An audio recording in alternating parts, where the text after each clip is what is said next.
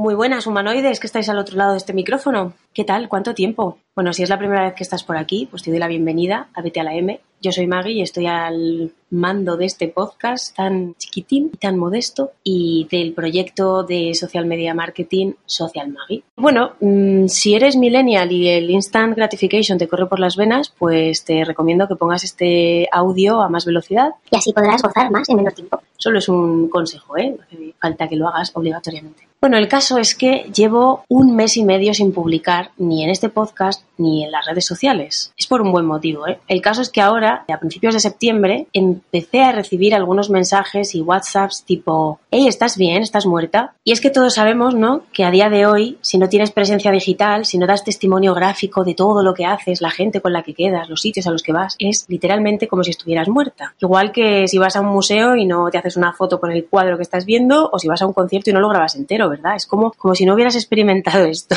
Bueno, esto, como os podéis imaginar, es una ironía ¿vale? Esto es algo que me pone bastante de los nervios, que exista de alguna manera esta especie de ley no escrita de que tienes obligatoriamente que dar testimonio de todo lo que haces y que si tienes un proyecto online obligatoriamente tienes que publicar lo que sea, da igual, pero que la gente no se olvide de ti. Bueno, yo discrepo mucho de esta corriente de pensamiento, pero bueno, podemos hablar de esto en otro momento si queréis. Como dicen los youtubers, déjamelo en los comentarios.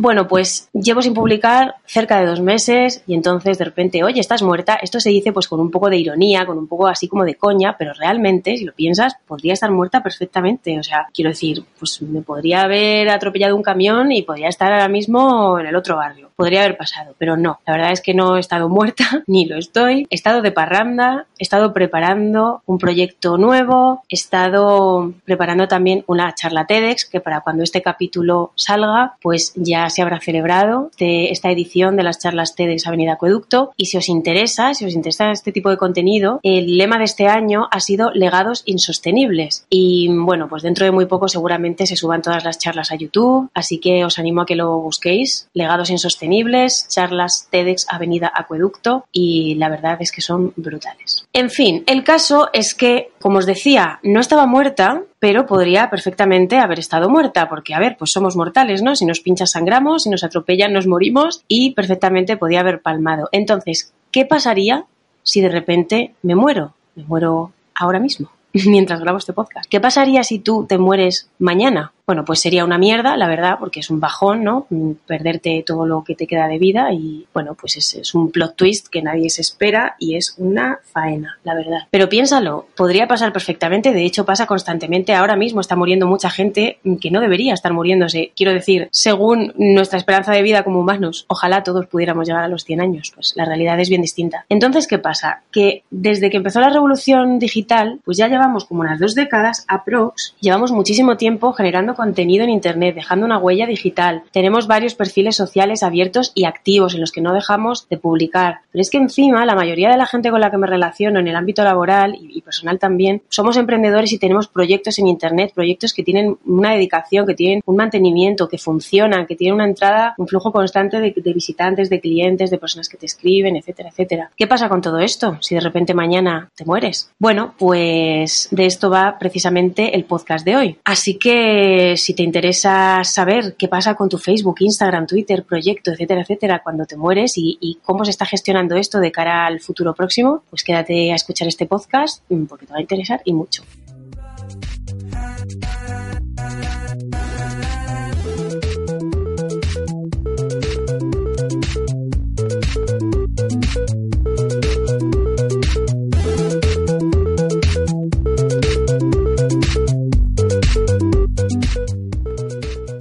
Estábamos hablando de que inevitablemente a día de hoy ya muchísimos de nosotros tenemos una especie de doble vida. Por un lado tenemos la vida real, por otro la vida virtual, todo lo que tenemos y hacemos y compartimos en Internet. Estamos súper acostumbrados a que en la vida real, cuando ya una persona llega a una cierta edad, pues empieza un poco a planificar cómo va a ser su funeral, si tiene dinero para costearlo o si tiene un seguro de vida o no, mm, si quiere ser enterrada o quiere ser incinerada. Empezamos a tomar todo este tipo de decisiones. Hacemos un testamento para ver a qué hijo le dejamos el qué y hacemos un reparto ahí de todos nuestros bienes. Empezamos como a planificar nuestra salida de este mundo, por así decirlo. Sin embargo, con las redes sociales, nuestros proyectos en internet, etcétera, etcétera, pues como que nunca nos paramos a pensar en esto, ¿no? ¿Qué va a pasar? Y bueno, teniendo en cuenta esto, pues no es de extrañar que ya las empresas, los CEOs de las redes sociales se hayan puesto un poco las pilas con esto. Facebook, por ejemplo, se dio cuenta que en los últimos 10 años más o menos 30 millones de usuarios ya habían fallecido. Y claro, empezó a tomar medidas al respecto, porque claro, antes cuando un usuario de Facebook moría, pues es que se quedaba su muro, se quedaba su perfil tal cual. Nadie podía acceder a ese perfil, pero tampoco nadie podía eliminarlo. Entonces era como que se quedaba ahí congelado de por vida. Y claro, pues con todo el, dolor que eso a lo mejor conlleva para la familia y no sé, se crea una situación como muy extraña, ¿no? De ver que una persona sigue teniendo un, perfil abierto, que la gente sigue comentando, que sigue viendo fotos, vídeos. Entonces, bueno, pues prácticamente todas las redes sociales han tomado medidas y ahora os voy a contar qué puedes hacer en cada red social para planificar qué va a pasar con tus perfiles sociales el día que ya no estés.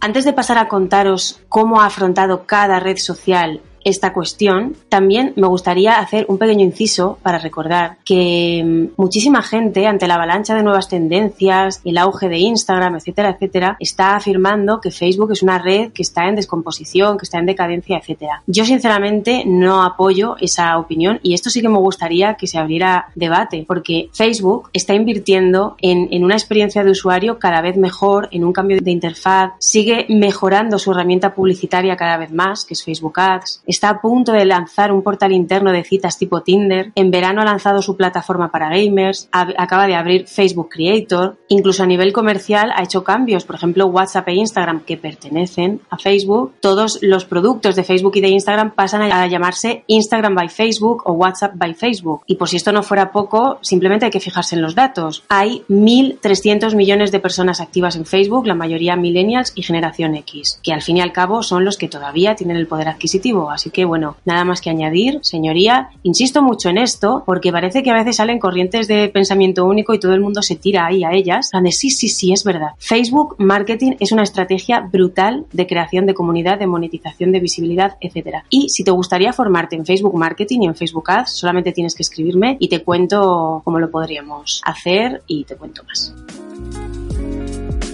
¿Vale? Entonces, bueno, una vez aclarado esto, la verdad que me gusta siempre puntualizar en este aspecto y si, obviamente, si estás escuchando esto, quieres dar tu opinión y explicar qué es lo que opinas sobre Facebook y el devenir de Facebook, que por cierto creo que haré un podcast solo hablando del futuro de Facebook, pues nada, solamente tienes que dejarlo en los comentarios o me puedes escribir por privado en el vete a la mpodcast.gmail.com y yo encantada de leerte y de escucharte.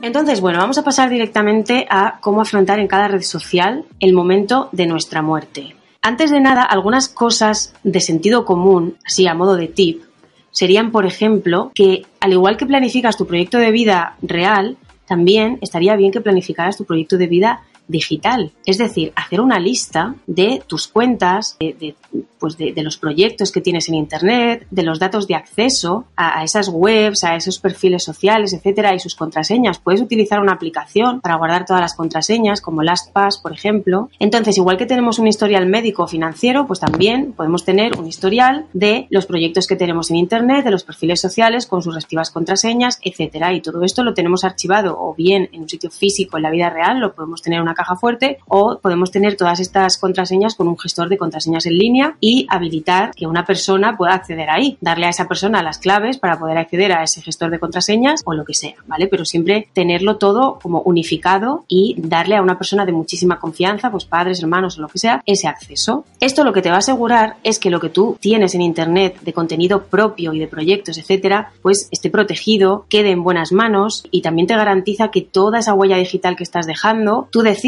si quieres que desaparezca o quieres que las personas de, tu entorno, familia, amigos, etcétera, puedan guardar todos esos recuerdos, esas fotos, esos vídeos, pues un poco como, como recuerdo de, tu existencia, de tu paso por el mundo, ¿no? La muerte realmente es un tema que es difícil de tratar de forma abierta, es un tema tabú, es un tema incómodo, pero de algún modo sí que es aconsejable tener esta conversación al menos una vez con la gente que te rodea, sobre todo si te dedicas a ser emprendedor online y, en mi caso, por ejemplo, que me dedico al social media, pues creo que es una conversación que es interesante de tratar.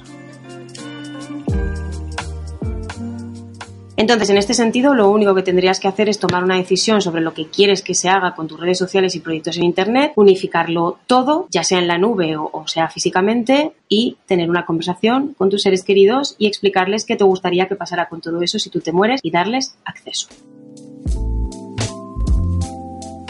Una vez que hayas hecho ya esta parte, pues entonces ya pasarías a beneficiarte de todas las funcionalidades que han ido poniendo las redes sociales, Facebook, Twitter, Instagram, etcétera, para cuando llegue este momento. Y te las voy a contar a continuación.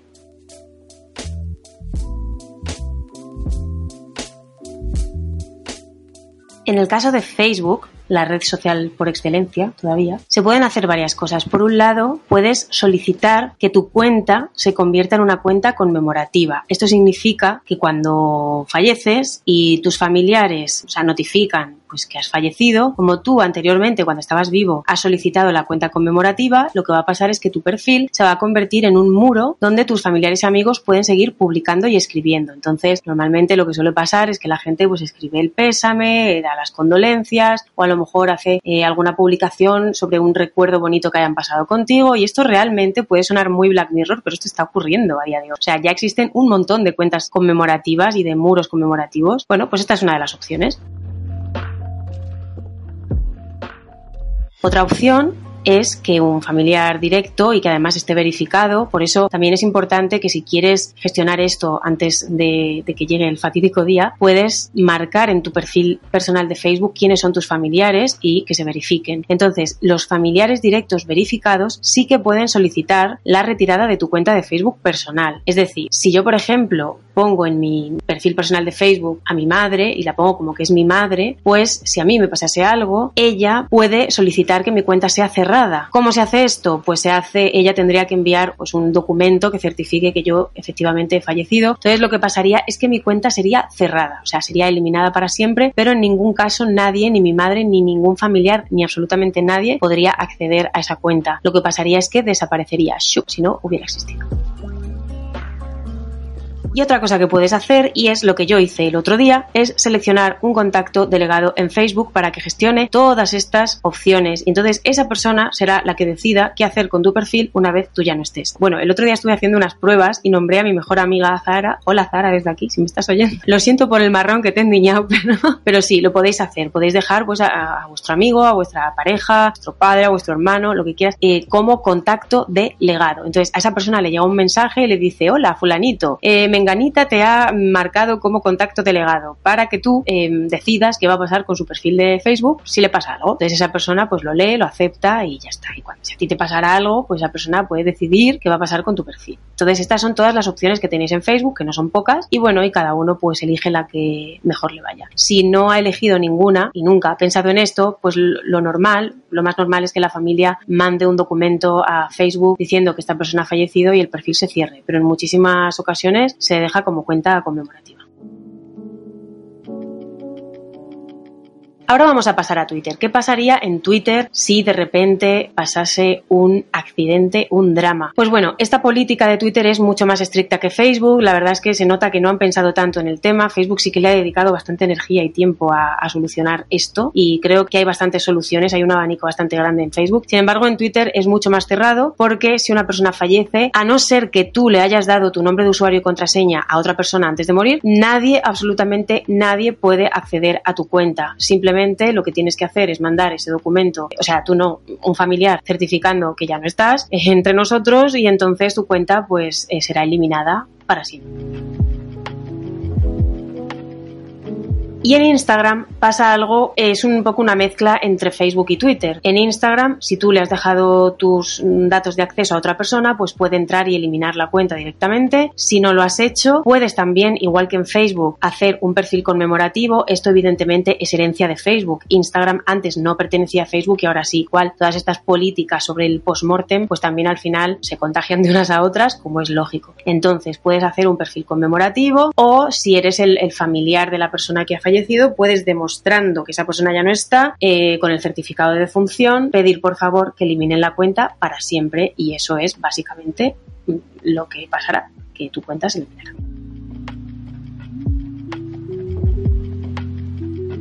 Dicho esto, si quieres eh, ahora mismo ir a Facebook y crear una cuenta conmemorativa o seleccionar a un contacto como legado, o sea, para que gestione tu legado en Facebook, voy a hacer un post que seguramente saldrá a la vez que este podcast explicando paso a paso cómo hacerlo en Facebook, ¿vale? Este post va a ir sobre cómo hacerlo en Facebook. Y en Instagram es exactamente igual, con lo cual lo voy a hacer sobre cómo hacerlo en Facebook y entonces ya lo puedes aplicar también a Instagram. Y a raíz de esto, y es un tema que me gusta mucho hablar así como con mis amigos y la gente con la que trabajo y demás, las profesiones del futuro, este tema tan interesante que, que todos sabemos que dentro de 20 años van a existir profesiones que ni siquiera somos capaces ahora de imaginar. Pero algo me dice que una de ellas va a ser abogado o abogada especializado en testamentos digitales, tal cual. Seguramente tendremos que hacer un testamento de bienes materiales y otro de bienes digitales, porque si tenemos proyectos, contenidos, etcétera, perfiles, imágenes, vídeos en internet, pues seguramente que querremos dejar todo eso a alguien, ya sea para que lo siga explotando o ya sea para que lo tenga de recuerdo, con lo cual los testamentos digitales estarán a la orden del día y este perfil especializado en testamentos digitales seguramente que sea bastante demandado en el mercado.